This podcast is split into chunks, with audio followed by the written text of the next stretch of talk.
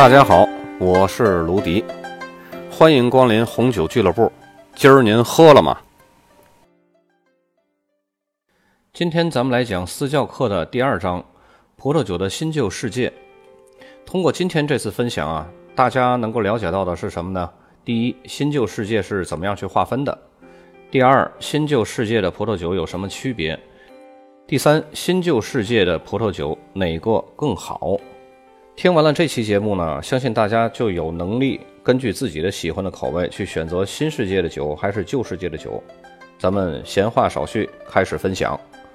新旧世界葡萄酒啊，这个概念最早是出自英国的葡萄酒作家休·约翰逊，他写了一本《世界葡萄酒地图》。这本《世界葡萄酒地图》呢，被所有葡萄酒从业人员以及爱好者作为葡萄酒圣经一样来膜拜。他说，葡萄酒的版图分为新世界和旧世界。旧世界呢，就是那些个拥有悠久的酿酒历史的地区，甚至可以说是发源地，大多呢位于欧洲和中东地区，比如法国、意大利、葡萄牙、希腊、德国、以色列、克罗地亚，其中还有最早的发源地格鲁吉亚。他们的酿酒工艺啊非常保守，很有古典主义情怀。新世界则是在航海时代以后才引进的酿酒技术的这些国家，通常是指欧洲以外的国家。为什么他们会有这些个酿酒技术呢？从哪流传过去的呢？因为这些个地方大多数都是欧洲的原殖民地国家，包括美国呀、新西兰、阿根廷、智利、澳大利亚，还有南非这些个国家。这些个国家呢，本身历史也相对较短，所以他们的葡萄酒文化呢，也是在近代才有的。一开始我在想啊，讨论这期话题怎么样讲解的时候，这种性格的分歧啊会比较大。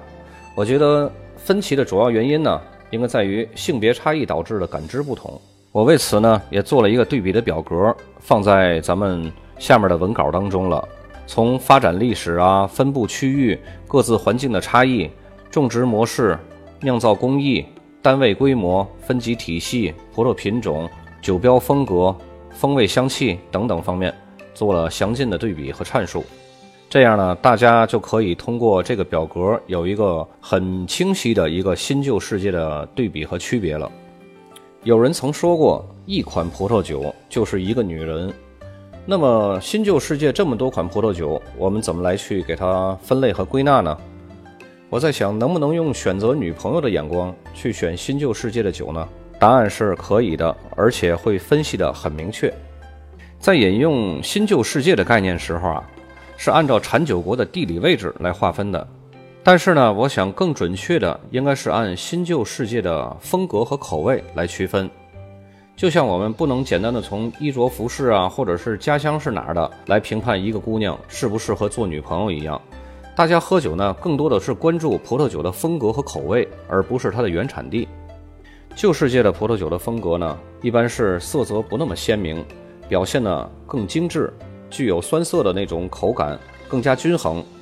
旧世界的葡萄酒呢，更能反映出所酿造这种酒的葡萄品种的特点，还有它的风土特点，更多的是采用原产地传统的这种酿造工艺。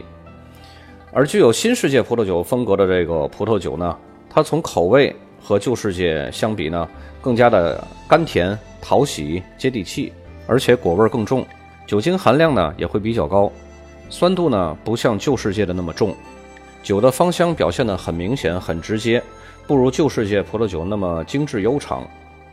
我在文稿中呢发了两张图，一个是古典的姑娘，一个呢是时尚美女。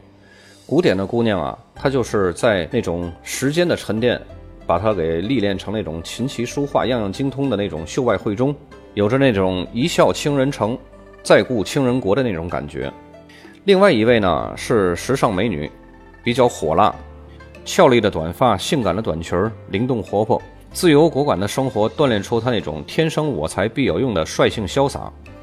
想要跟他们约会，则是需要不同的准备和策略的。跟古典姑娘吃饭啊，需要提前预约行程。到楼下接她的时候，还要等她一下。她需要描眉画眼啊，嗯，照照镜子呀，反复确认出门的衣服是否合适得体。永远都希望自己是以最完美的状态这种形象来出现。当你越跟她接触的时候，你会发现自己对她的了解太少了。她是非常多变有才华的，就像一幅山水画，非常有意思，而且值得深挖。不知不觉呢，你就会慢慢的陷在对她的这种爱慕之中了，无法自拔。而面对另外这位时尚美女呢，就简单轻松的多了。你甚至不用提前去约她，到她楼下直接打个电话，告诉她快点下来，咱们一块去吃饭去。她就会从阳台上看看你，咧开嘴跟你笑。跟她的相处舒服愉快，不矫情，不做作，不会像古典女生那种玻璃心。他的感情大胆浓郁，作风奔放热烈，就是你饥饿的时候一碗牛肉面，饥渴的时候一杯白开水，单纯的给你你最想要的。那么新世界和旧世界的酒哪个酒更好呢？咱们来还原一下场景。现在假装打开一支勃艮第叶秋的黑皮诺，打开以后立刻喝，你会觉得香气不够浓，而且味道不出众。一杯酒啊，最起码要用一个小时来喝完。每过十分钟，它所呈现出来的味道和香气啊是不同的。大约一个小时以后，这款勃艮第的黑皮诺才会完全开放，才是饮用它最美妙的时候。所以呢，品旧世界的酒需要时间和耐心，慢慢来。如果要是打开一瓶智利的赤霞珠，那么情况就完全不一样了。瓶子一开啊，香气就会扑鼻而来，而且一览无余的惊艳无比。但是随着时间的推移呢，它的香气就会慢慢淡下去。新世界风格的葡萄酒表现欲极强，打开后马上就会绽放出来，但是也很容易散掉，更适合此刻当下饮用的快感。新世界的葡萄酒呢，大多都属于即时饮用，不讲究配菜，不讲究什么醒酒之类的这种繁文缛节，最适合那种今朝有酒今朝醉的这种畅快淋漓的畅饮。如果你要是非得问我，新旧世界哪个更好一点儿？这个我还真没有办法说，因为古典姑娘啊，让你欣赏、等待、回味悠长；现代美女呢，让你轻松、逍遥、自由自在。你选择了什么样的女生，就等于选择了一个不一样的人生，没有好坏之分，萝卜青菜各有所爱。更何况在葡萄酒的世界里，没有一夫一妻制，两者都可以兼得。我把新旧世界呢做了一个分类表对比，下面给大家分享一下。同时呢，我也会发布在下面的文稿当中。从区域分布来说，旧世界呢主要分布在欧洲区域，新世界呢主要是欧洲区域以外的其他地区。从历史差异来说呢，旧世界到现在已有千年的历史的，新世界呢到现在也就有两三百年的历史。从风味的差异呢。